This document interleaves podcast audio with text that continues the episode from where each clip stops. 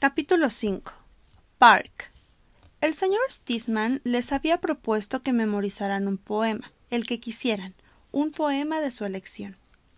Van a olvidar prácticamente todo lo que les enseñe, declaró el profesor acariciándose el bigote, de principio a fin. A lo mejor eh, retienen que Beowulf luchó contra un monstruo. Quizás recuerden que ser o no ser es una frase de Hamlet y no de Macbeth, pero todo lo demás ni en sueños. Recorría el pasillo despacio, de arriba a abajo. Al señor Stisman le encantaba hacer esto, al estilo del teatro redondo. Se detuvo junto al pupitre de Park y apoyó la mano en el respaldo de su silla con ademán distraído. Park dejó de dibujar y se enderezó en el asiento. De todos modos dibujaba fatal. Así que van a memorizar un poema, prosiguió el señor Stisman.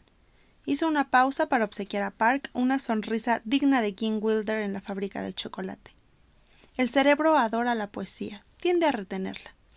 Memorizarán un poema y dentro de cinco años, cuando nos encontremos por casualidad en un restaurante de comida rápida, me dirán Señor Stisman, aún me acuerdo de el camino no elegido.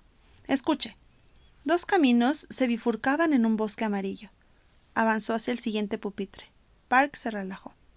Que nadie escoja el camino no elegido, por cierto. Estoy harto de ese poema. Y nada de Shield Silverstein.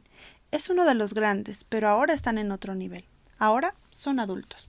Escojan un poema de adultos. Elijan un poema romántico, ese es mi consejo. Les será de gran utilidad. Se acercó al pupitre de la nueva, pero ella siguió mirando por la ventana. Depende de ustedes, por supuesto. A lo mejor eligen un sueño diferido. ¿Eleonor?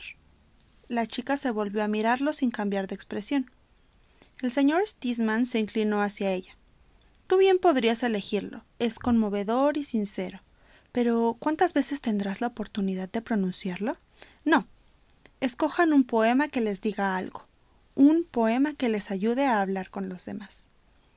Park tenía pensado elegir un poema que rimara. Así le costaría menos memorizarlo. Le caía bien el señor Stisman, de verdad que sí. Sin embargo, habría preferido que se limitara un poco, cada vez que soltaba uno de sus discursos, Park sentía pena ajena. Nos encontraremos mañana en la biblioteca, concluyó el señor Stisman, ahora desde su escritorio. Mañana saldremos a recoger flores. Sonó el timbre, en el momento exacto.